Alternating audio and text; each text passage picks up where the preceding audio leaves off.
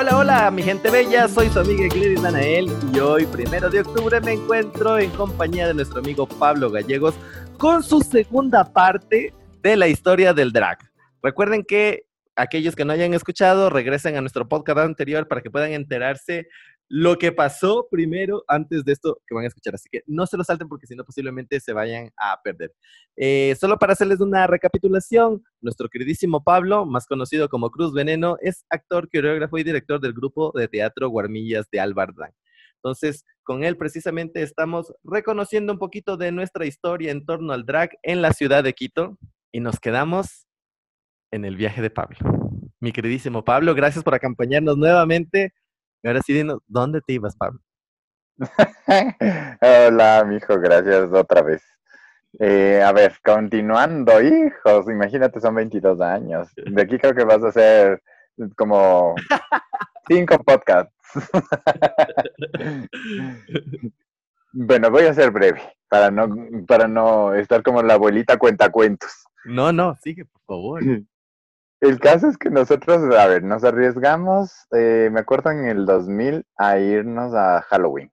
Entonces era como que súper nerviosos porque era la primera vez que íbamos a ir de drags a una discoteca heterosexual, a un sitio heterosexual. Que era esta discoteca Max que hablábamos en el... Que era la discoteca Max que estaba ubicada en el sur, eh, que no sé si es que algunos me dicen que era la X Factory donde se quemó la gente y todo. pero yo no, no, no sé, o sea, la ubicación que me dicen que era de la Factory no era donde, la discoteca donde yo conocí. Pero bueno, e, X. La cosa es que como éramos todavía así como pobrecillos, no, no nos alcanzaba mucho nuestro, nuestro sueldo de artistas, nos fuimos en trole. Ah. Y ya te podrás imaginar la gente. Yo eso siempre le he dicho a mis hermanas. Los taxis son para maricas. Nos vamos en el bus trole huecovía. No te vas a estar escondiéndonos ni qué huevadas. Claro, bueno, yo prefiero taxi no, no por maricas, sino porque es más cómodo, hijo. Te juro. Así te evitas la fatiga. Claro. Pero nos fuimos en trole y la gente así como que, uy, qué miedito. Nos quedaba viendo, pero nosotros, eh, conchudos, que no importa, ustedes valerosos. Entonces, claro que a mí también me daba miedo, pero me tocaba impulsarles a los chicos, no, no, no, no, miedo, vamos. Llegamos a la discoteca y había un filón y nos dejaron entrar cuáles estrellas, primeritos, porque estábamos obviamente disfrazados, ¿no? Entre comillas. Claro. Apenas entramos, dijo, Dios mío, yo dije aquí nos mataron. Porque si bien es cierto, había gente, la mayoría chicas, que decían, ¡ay, qué hermoso! Que por aquí, que por allá. Los varoncillos, como que les tocó alguna parte sensible, yo qué sé, el vernos, yo qué sé. El caso es que entramos y apenas nos vieron, como yo fui el primero, nos gritan maricanas y furácata, me escupen en la cara, hijo.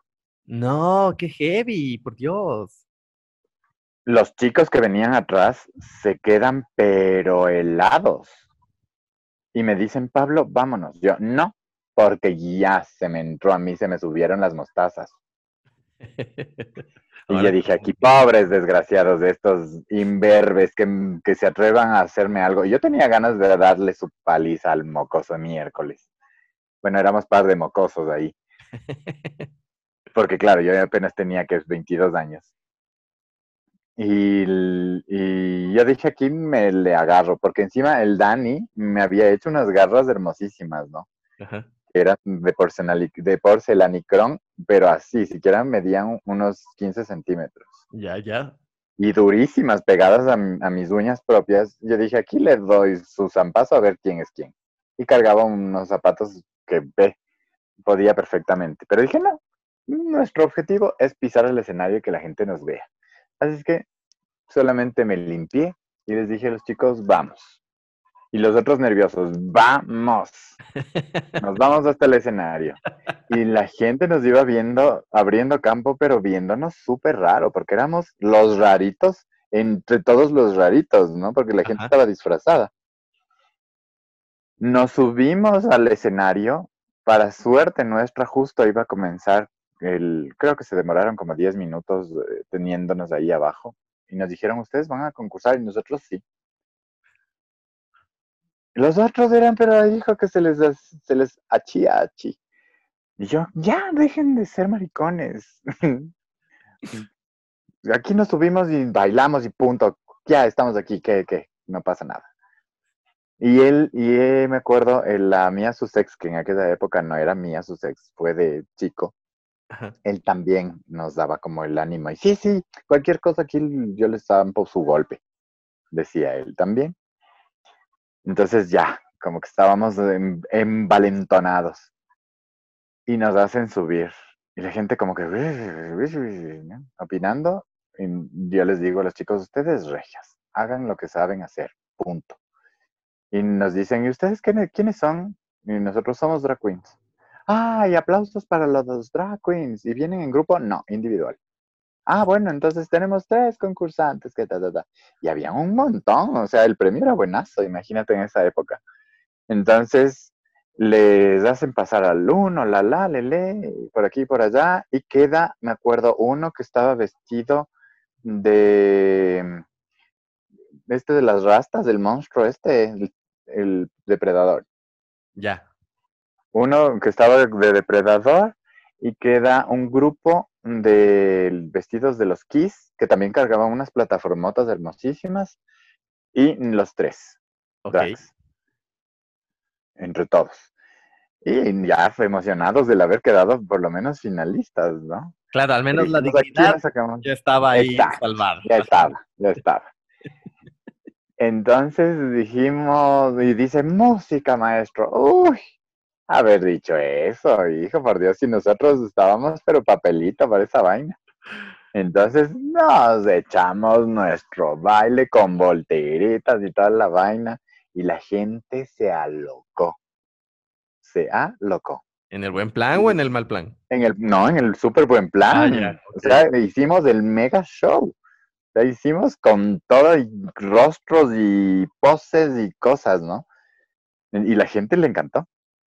Y sin mentirte, o sea, Dios mío, pero que, me muera yo ahorita si estoy mintiendo. Ganamos los tres. El primero, ah. segundo y tercer premio, puedes imaginar. Bien, sí, más que recuperada la dignidad miércoles. Obvio. Ay, no, pero era una emoción que ya no nos alcanzaba, hijo. Y fue un triunfo a la vez, porque... Yo me emocioné ahorita. Claro, desde, imagínate después de recibir semejante bienvenida a terminar ganando, ay no. Es que a veces también es eso, ¿no? A veces eh, vamos como artistas, pero también es, hay este otro factor de ser diversos y que es como, a ver, van a respetar estas dos cosas. Primero a mí como artista y primero a mí como parte de la diversidad. Entonces, pero qué bacán, más que recuperada esa dignidad. Así fue. Y los guaguas obviamente ya, ya se empoderaron y dijeron, ya, caramba. Y nos fuimos de la oficina, nos felicitaron, que ni sé qué, nos dieron los premios en efectivo y también había que un Walkman, me acuerdo. Para los que no sepan, vean en Google. eso ya no existe. me llegó, me atravesó eso. Pero, eso estaba de moda en aquella época, pues imagínate. Y felices, pues ya teníamos plata para regresar en taxi. y es más, comprarnos comprarnos la botella para festejar, cara. Hermoso, hermoso. Que es la botella mejor ganada. Era, era, era una matiné, ojo. Ah, Y teníamos en la noche presentación. Ah, ve. Para que sepas.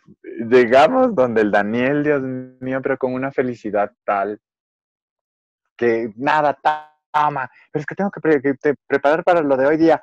Vamos, tama, que estamos felices que por aquí que por allá. Como era Halloween, teníamos presentación ahí en el Dionisios y en el Matrioshka también. Hijo, era y llega doña, claro, y llega doña María Fernanda Restrepo a hacernos la entrevista, hijo. Y por ahí, no sé, hay unos videos donde salimos nosotros en la calle así, regias, en el reportaje de la María Fernanda, que es justo este día que habíamos ganado. Entonces, ahí es donde yo le digo al Daniel, mucha pendejada. Te pones, es Halloween, te pones una peluca, te pones una capa, te maquillas de cualquier forma y salimos a farrear. Terminamos el show donde ahí en el Dionisios, que por cierto no hubo mucha gente esa noche, porque obvio toda la gente estaba metida en otros lados por lo de Halloween. Y le, no va a haber tanta gente, Daniel, vamos. Ay, no, es que el Manuel, ¡ah, la mierda, el Manuel! ¡Vamos! Y ese día fue el, el icónico que te digo, porque fue tan espectacular todo ese día que el Daniel se, se, empoderó también, porque yo le dije, o sea, imagínate, vos eres nuestro director prácticamente, o sea, vos eres nuestra mamá, tú estás siempre atrás nuestro, tú también deberías hacer drag, o sea, ya es momento, ya suéltate, Daniel. Hermoso. Y se empodera el Daniel y se pone, le pusimos una peluca, me acuerdo, de aquí dorada, con una capa, y él algo, algo se hizo por ahí, así medio alaja. Y salimos. Y el Manuel le queda bien y le dice, ¿y vos? ¿A dónde vas? Y así.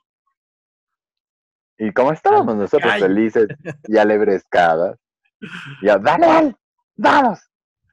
Y el Daniel coge el vaso de trago y ¡chas!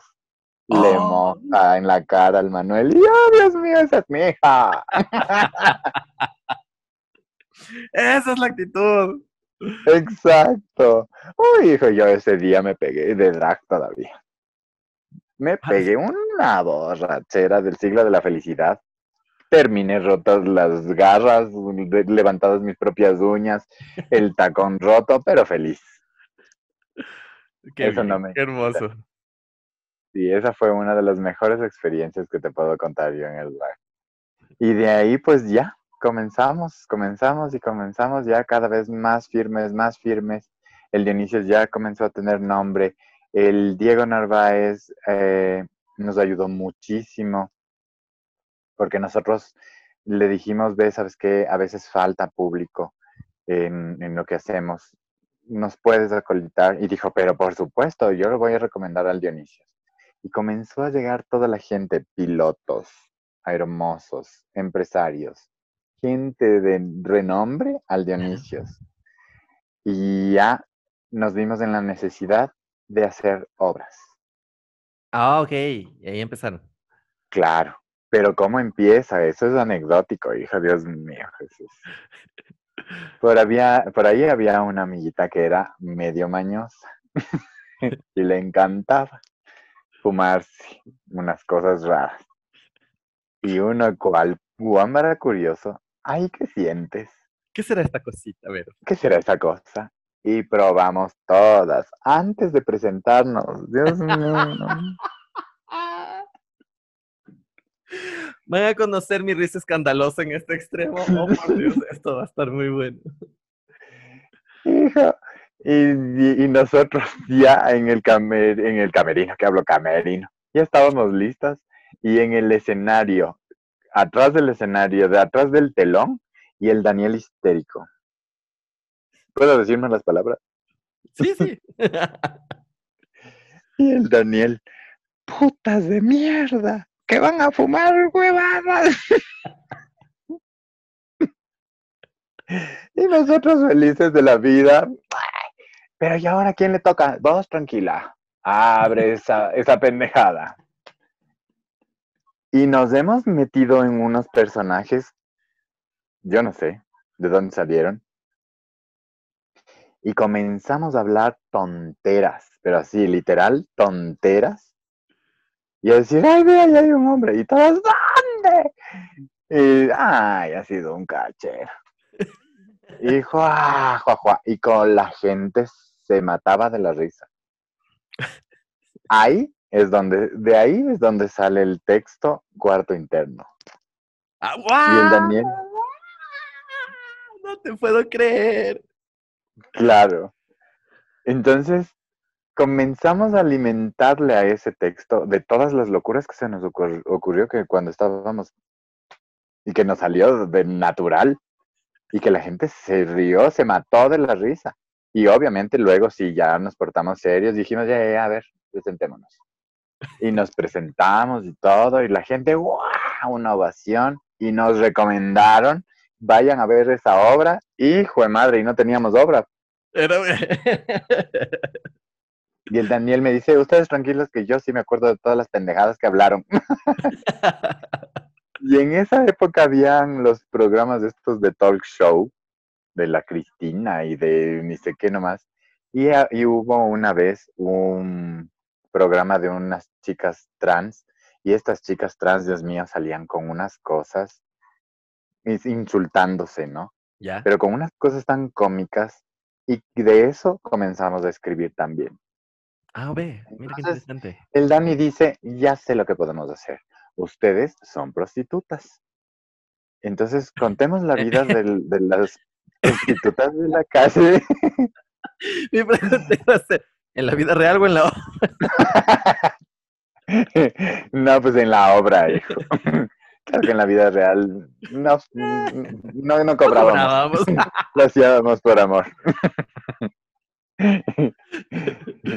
Entonces, el Dani dice, a él se le ocurre la trama y él dice, verán, a ver, con todo este diálogo que tenemos, hagamos esto. Y, inicialmente éramos solo las prostitutas nada más, ¿no? entonces cantábamos las historias y ahí es donde le digo, oye, pero si es que esta prostituta, es que el Daniel me hacía caso todas mis pendejadas, oye, te juro.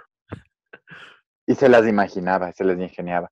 Yo le decía, qué genial que sería que te cae, que yo estoy en la calle y me caiga la No me digas. Qué dramático. Oh, esa es la que justo les contaba en, el podcast cuando hicimos del Diony. Eh, justo les estaba contando que si hay algo que a mí siempre me encantó fue esa, esa ilusión. Bueno, no era ilusión porque el Dani se puso una manguera y literalmente caía agua. Pero era el efecto que más me encantaba de todas las obras. Amaba, amaba la lluvia, literalmente era una lluvia que lo hacía. Es lluvia, lluvia.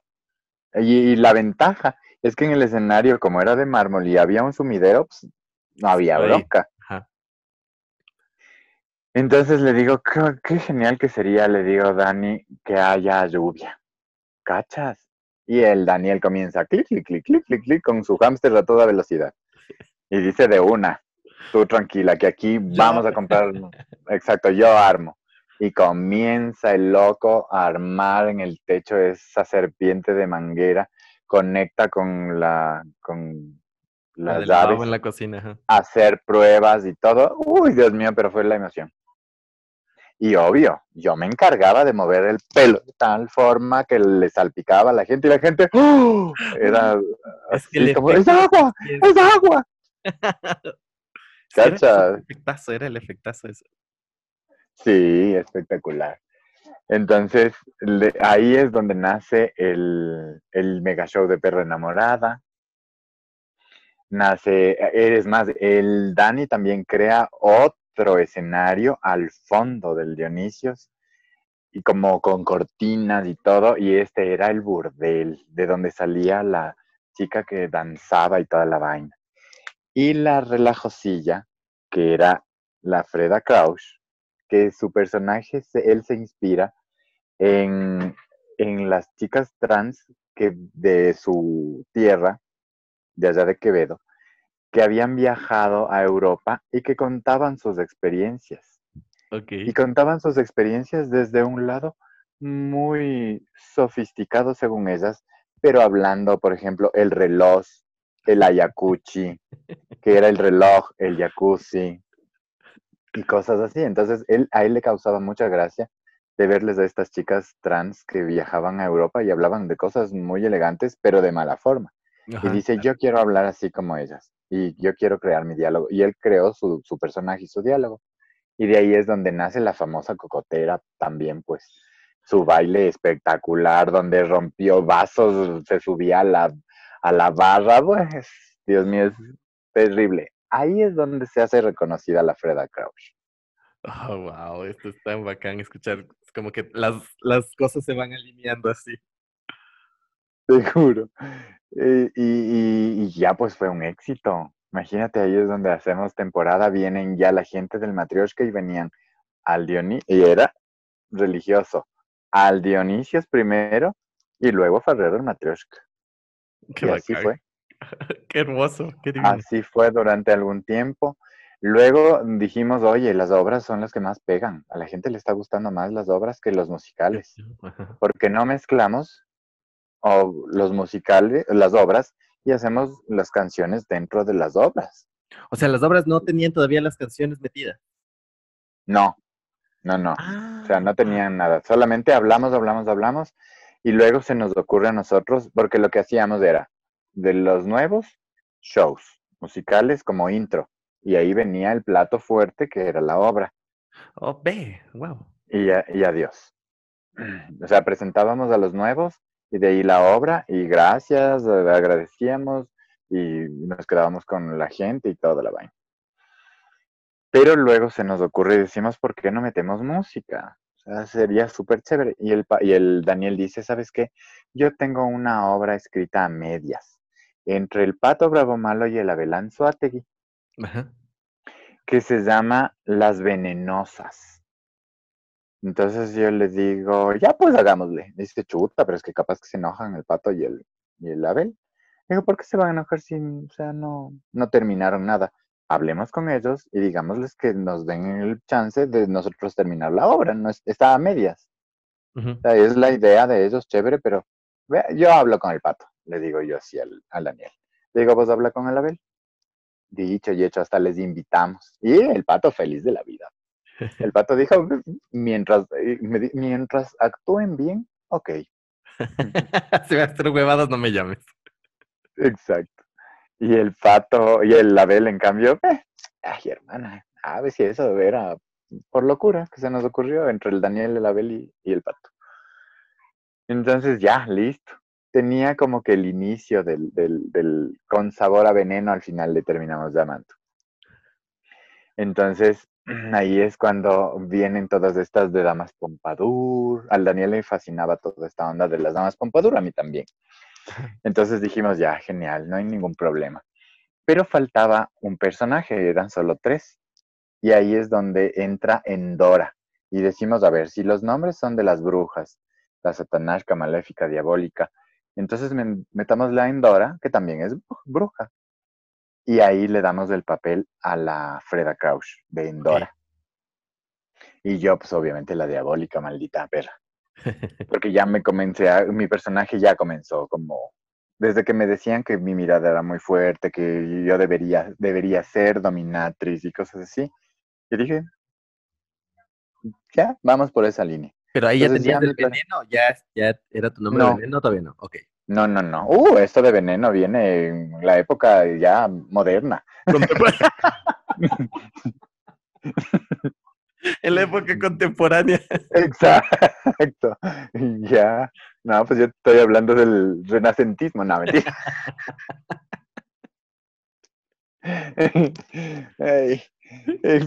no, pues ahí todavía me llamaba yo, creo que y no era venenoso yo.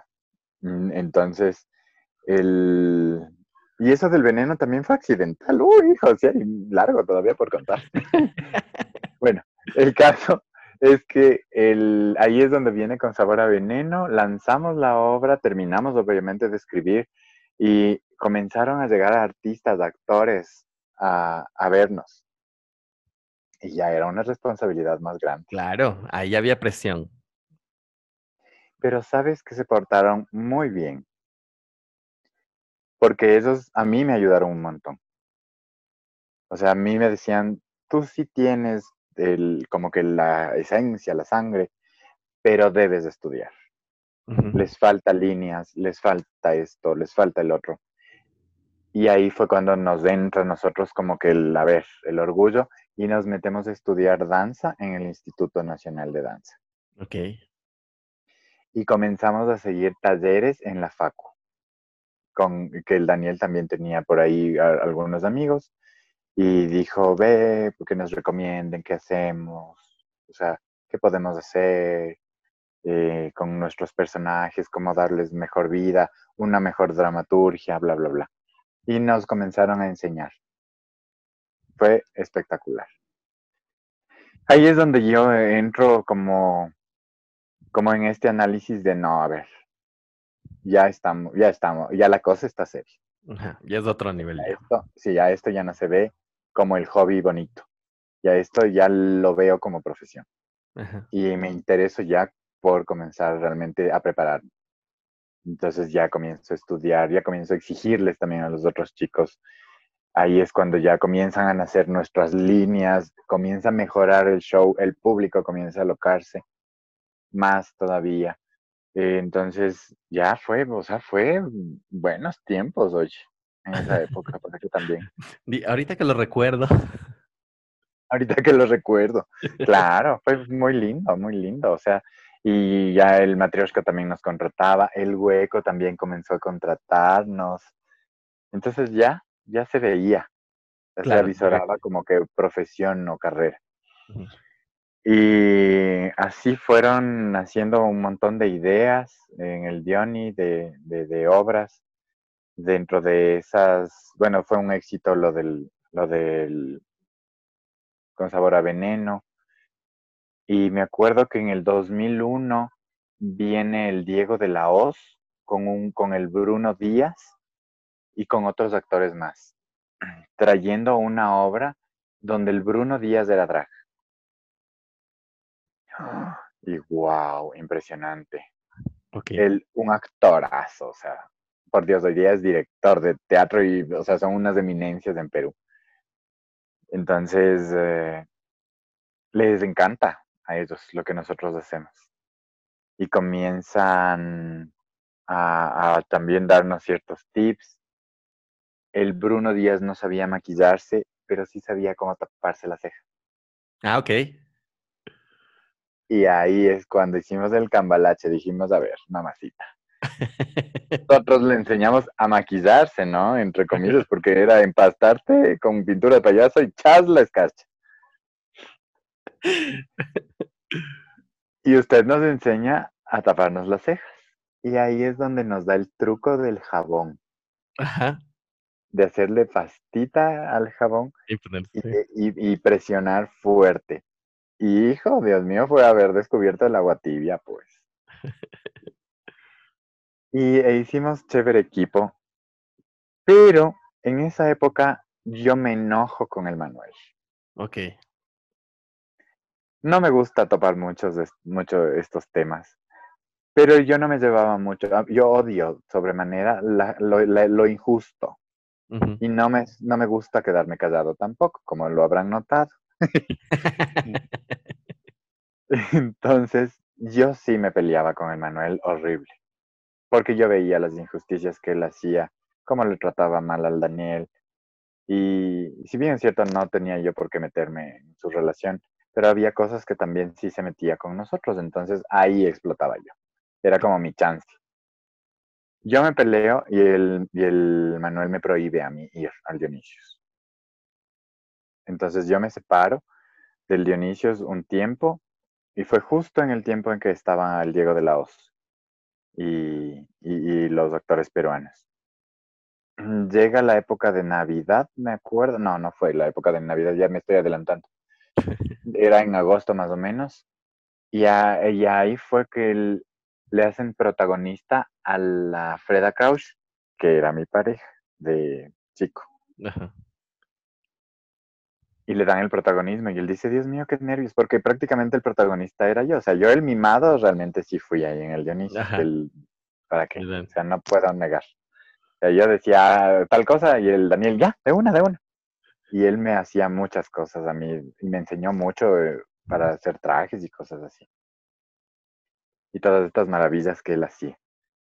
Entonces, él queda de protagonista y yo le, de puras iras, le comienzo a enseñar todo al, al, al, a la Freda para que salga espectacular.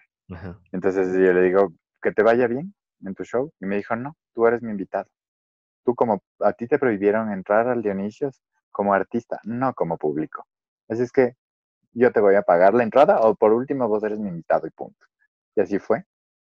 Entré a ver el espectáculo y me enamoré cada vez más del drag, porque ya lo vi desde público. Desde público, claro. Qué bestia.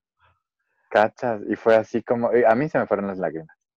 Claro, toda esta, nunca me he puesto a pensar en, eso, ¿no? O sea, de ley, en este momento solo estaban haciendo ustedes, pero nunca se vieron desde el otro lado.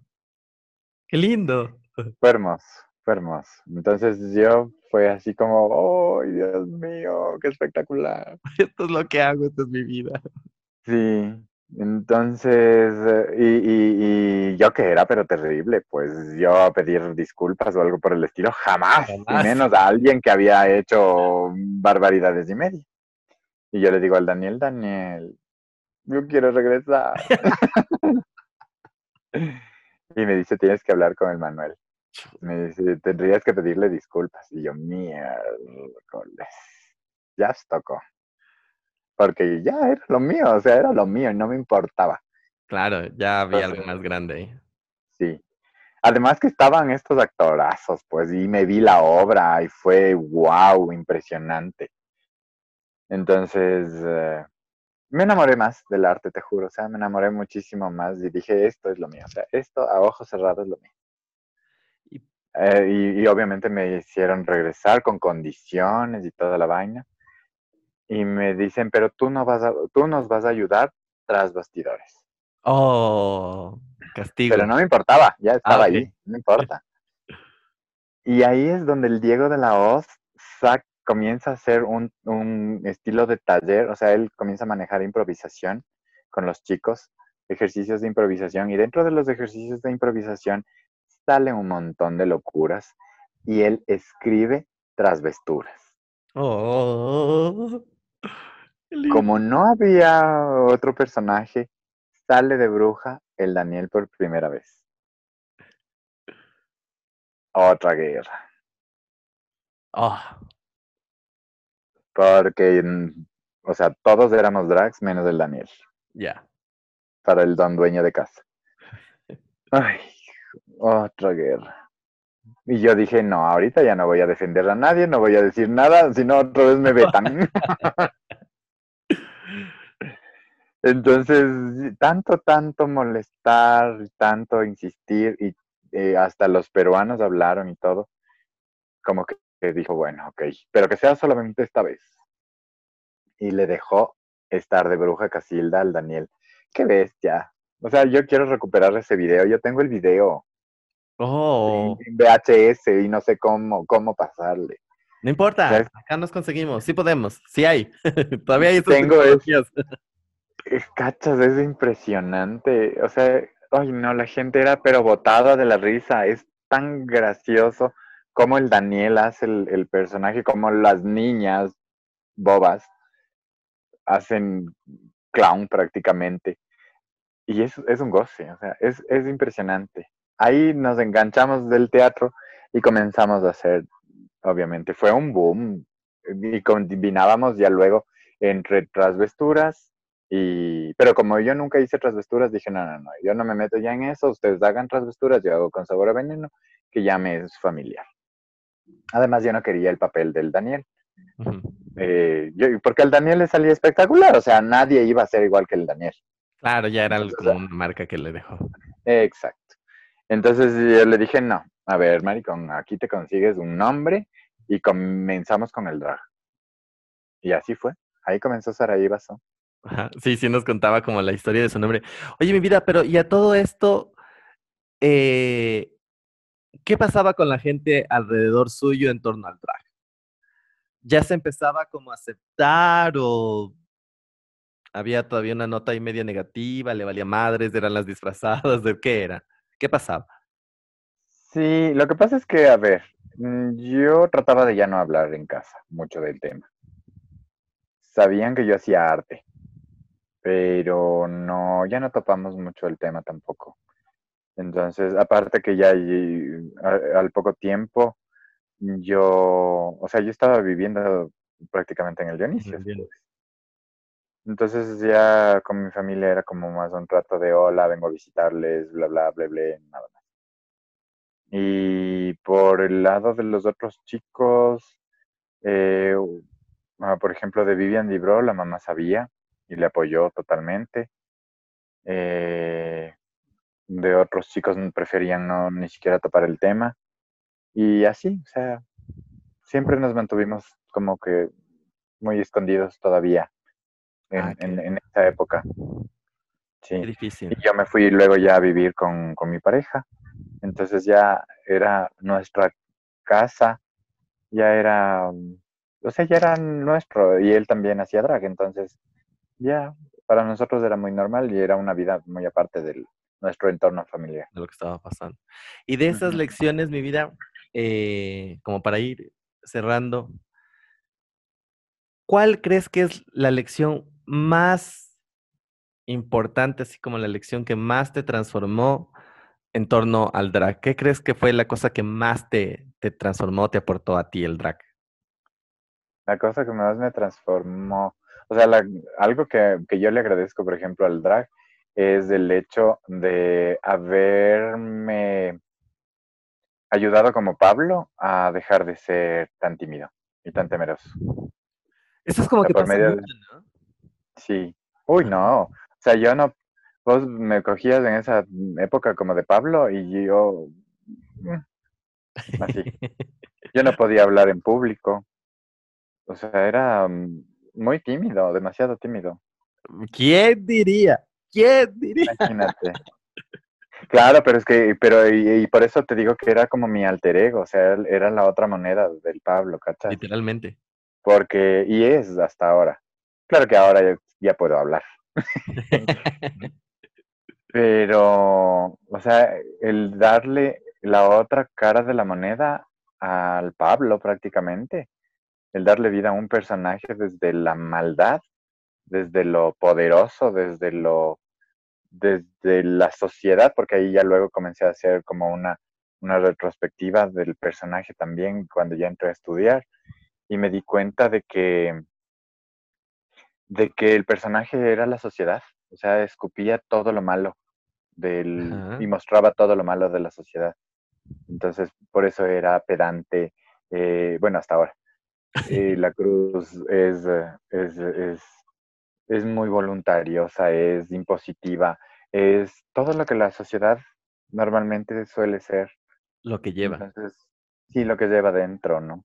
Entonces, es, es, un personaje, aunque le he modificado también a la cruz, ya le he hecho como más tranquis antes sí se peleaba con todo Raymond de Medio Mundo. Entonces ahora ya como que está más, más en, en otro proyecto. ahora ya hay, es momento de, de despegar, creo yo. Entonces ya es momento de pisar otros escenarios y de abrir otras puertas. Ha sido una lucha de 23 años abriendo puertas. Eh, tanto del Daniel como mías que somos los únicos que sobrevivimos de, esa época. Y justamente con, eso que, dices, ¿tú sientes que existe, yo sí siento que existen grandes diferencias entre, digamos, yo, yo me pienso así como una generación como en medio, digamos que ustedes les piensan primero, a mí me pienso como en medio y pienso que hay como las chicas nuevas que están saliendo. Yo en lo personal sí siento que hay una gran diferencia entre ustedes y lo nuevo que está saliendo, ¿tú sientes tal vez que existe esa diferencia? ¿Tú sientes que, no sé, que hay algo que, que haya cambiado, que se haya perdido, algo que haya mutado, cosas buenas, cosas malas? Sí. Verás, eh, a ver, yo, le, yo te podría decir de que eh, hay cosas muy bonitas, muy, muy, muy buenas dentro del, en general, ¿no? Y dentro del arte drag, por supuesto, también que es esta onda del interés por, por la onda de moda, del maquillaje, de perfeccionar estas cosas, de pulirse en, esa, en esta onda. Eh, quizás lo que se fue perdiendo es el alma del personaje. O sea, no hay personajes. Sí. Entonces tú, por ejemplo, antes veías personajes y no tanta belleza. Eh, eh, pero eso es un plus hoy para quienes sí tenemos personajes, porque nos, nos ayuda a, o nos obliga a aprender más, a seguir aprendiendo. Entonces, ahora ya me toca a mí estudiar maquillaje para también perfeccionarle a mi personaje. Eh, qué sé yo, algunas técnicas, o sea que ya he ido aprendiendo también técnicas de color y cosas así para vestuarios, o sea, hay una infinidad de cosas que ahora estoy aprendiendo que me fascinan y que se aplican en el drag, entonces yo lo veo como oportunidad. Porque a mí, porque a mí no se me han cerrado las puertas todavía y Dios bendito que no, que no se me cierren, pero en 23 años he seguido en auge. Entonces, eh, es, y, el Daniel igual, ¿no? A pesar de que él maneja otro estilo de, drag. Pero entonces eso me, me parece súper importante y les digo yo a los chicos, por ejemplo, ahora en el taller, si ustedes quieren trascender realmente, creen un personaje porque lo que ustedes van a ir mutando es la apariencia, pero la esencia, el alma, no. Entonces eso es muy importante que aprendan hoy para que trasciendan y, no se queden como que, ah, la, la que hace Lady Gaga. Ups.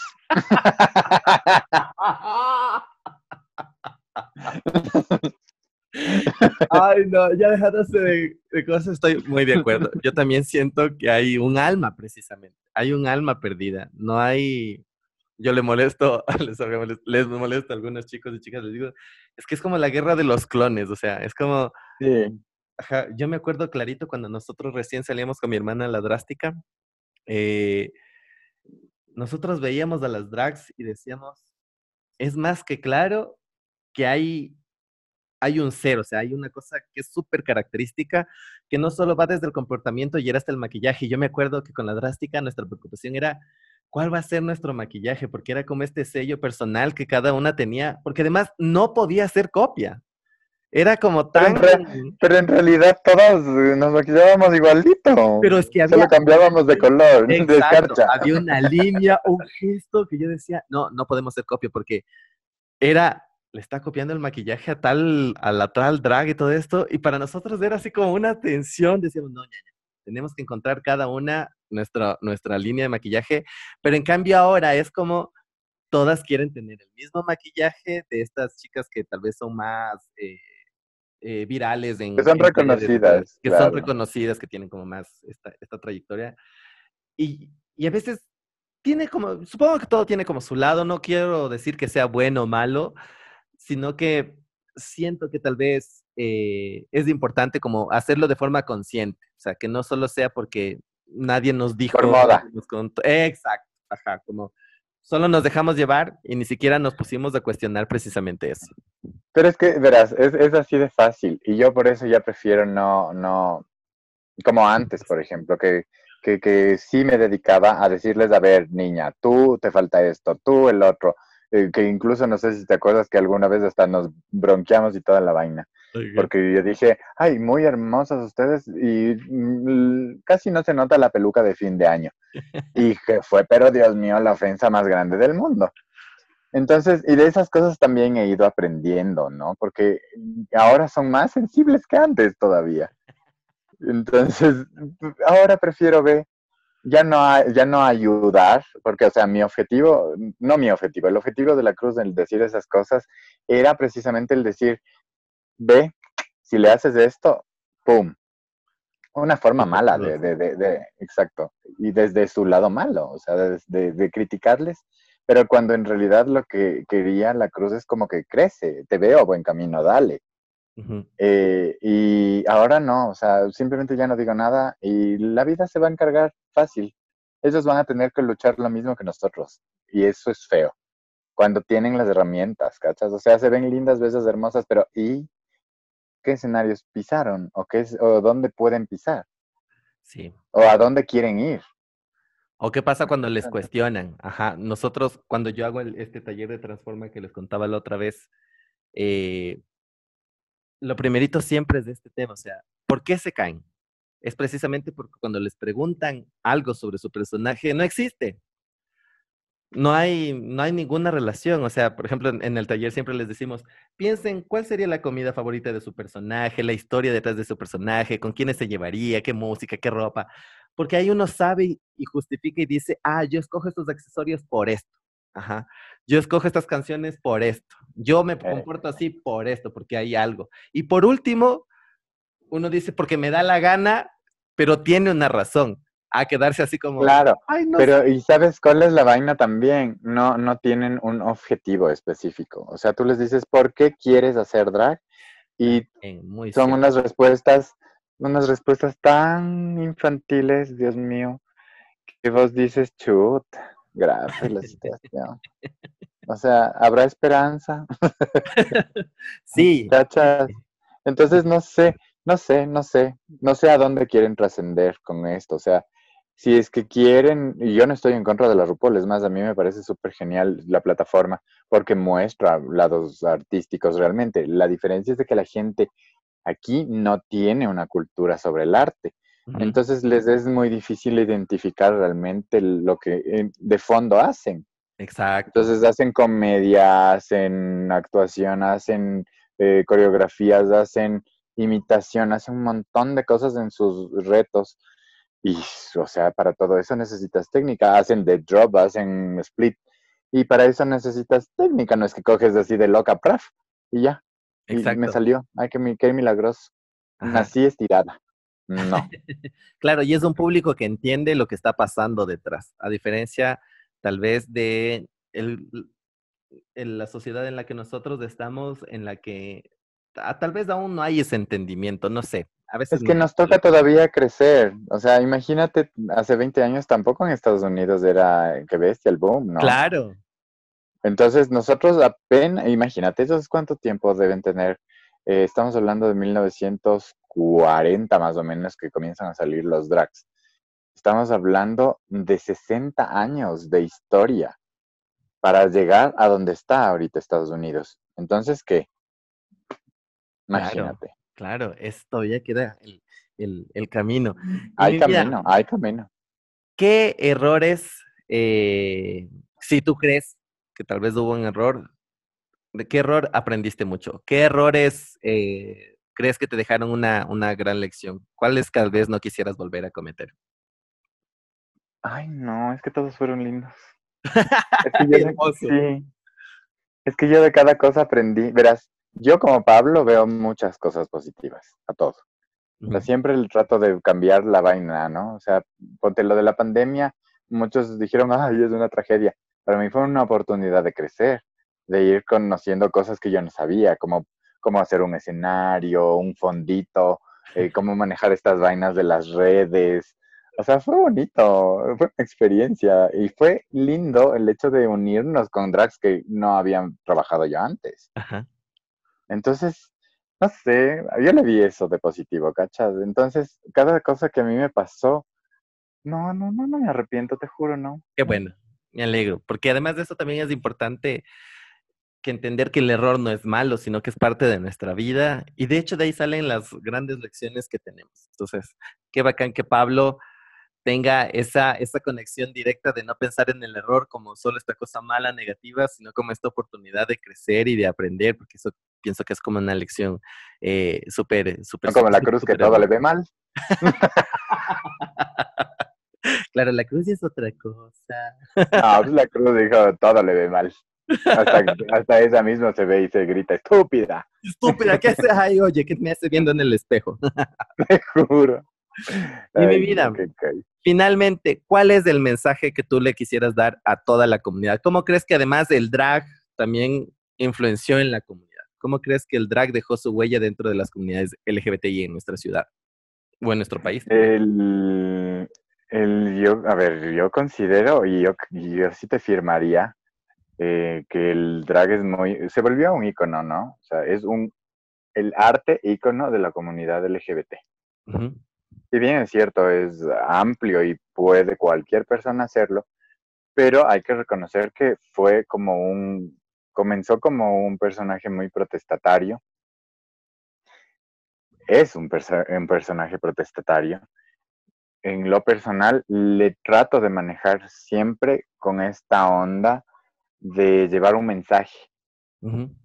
Es difícil para muchas personas entenderle realmente al, a mi personaje, pero para otras personas sí le captan y dicen, wow, qué hija de su chingada, estás dando cachetadas a la sociedad, o sea, a todos, diciendo realmente, hey, hello, aquí están ustedes, ¿sí? Con, con las críticas del personaje.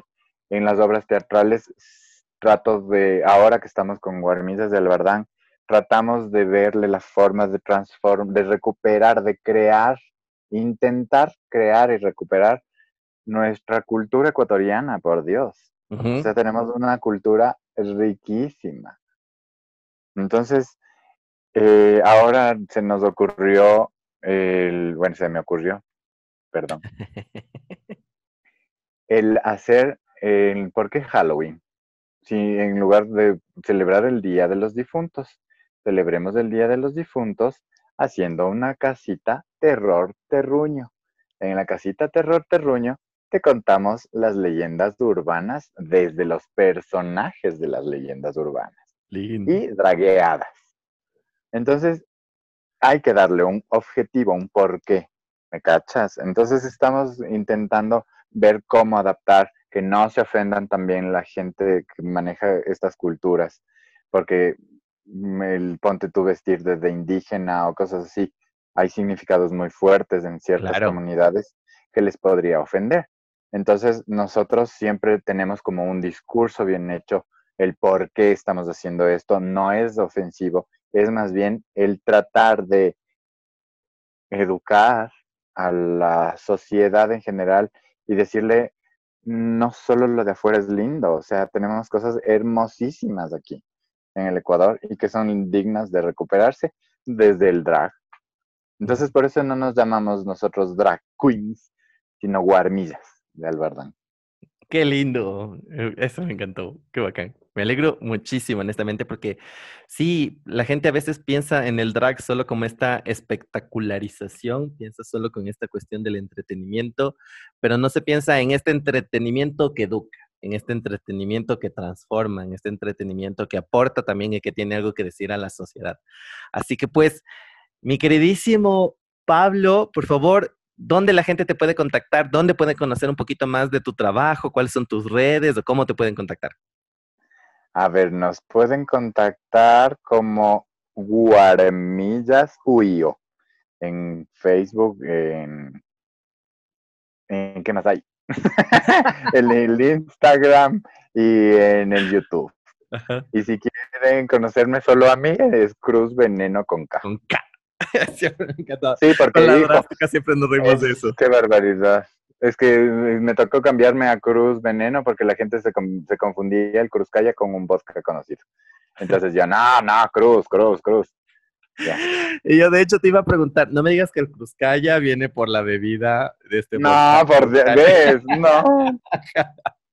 yo dije, no, ya, ya, ya explicó de dónde vino el, el Cruz, pero siempre me acuerdo de este saludo mucho tuyo, Cruz Veneno, con K. Y de ahí le me acuerdo a la drástica que también jodía, soy drástica, con K.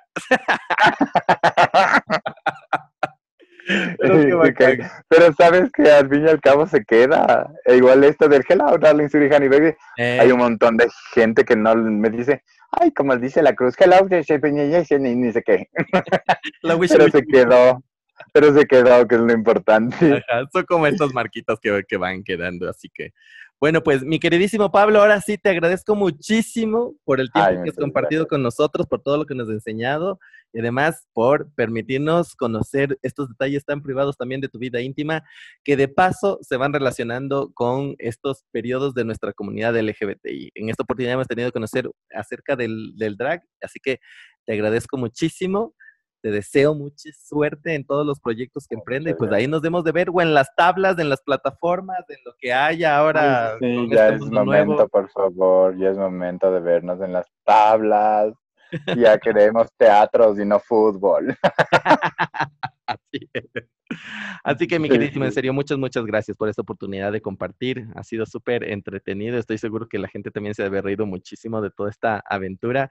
Y solo antes de olvidarme, Eh, el Dani sacó un libro que se llama Kitus Drag, porque estábamos conversando con Pablo sobre las obras y justo en este libro están las obras para que tal vez nos entiendan un poquito mejor eh, este contexto histórico, de qué, hora, de qué obras estamos hablando. Entonces, ahora ya van a saber incluso hasta de dónde vienen, si tienen la oportunidad de adquirirlo y conseguirlo, pueden contactarse igual ahí con el, el Dani. No sé si de hecho aún tenga eh, copias del, del, libro, pero bueno, pueden contactarlo son como estas ediciones. Yo creo que yo creo que sí se, yo creo que sí se, él terminó ya los libros.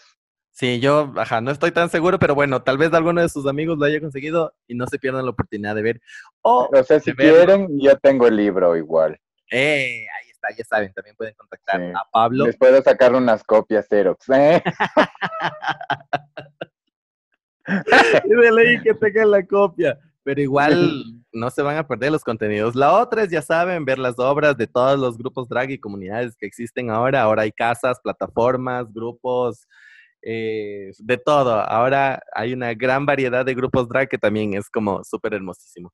Así que bueno, pues no me queda más que agradecerles Espero que tengan una hermosa semana. Recuerden continuar protegiéndose, puesto que aún no pasamos del tema de la pandemia, así que tengan mucho cuidado. Será hasta la próxima y que la fuerza esté con ustedes. Un abrazo. Bye.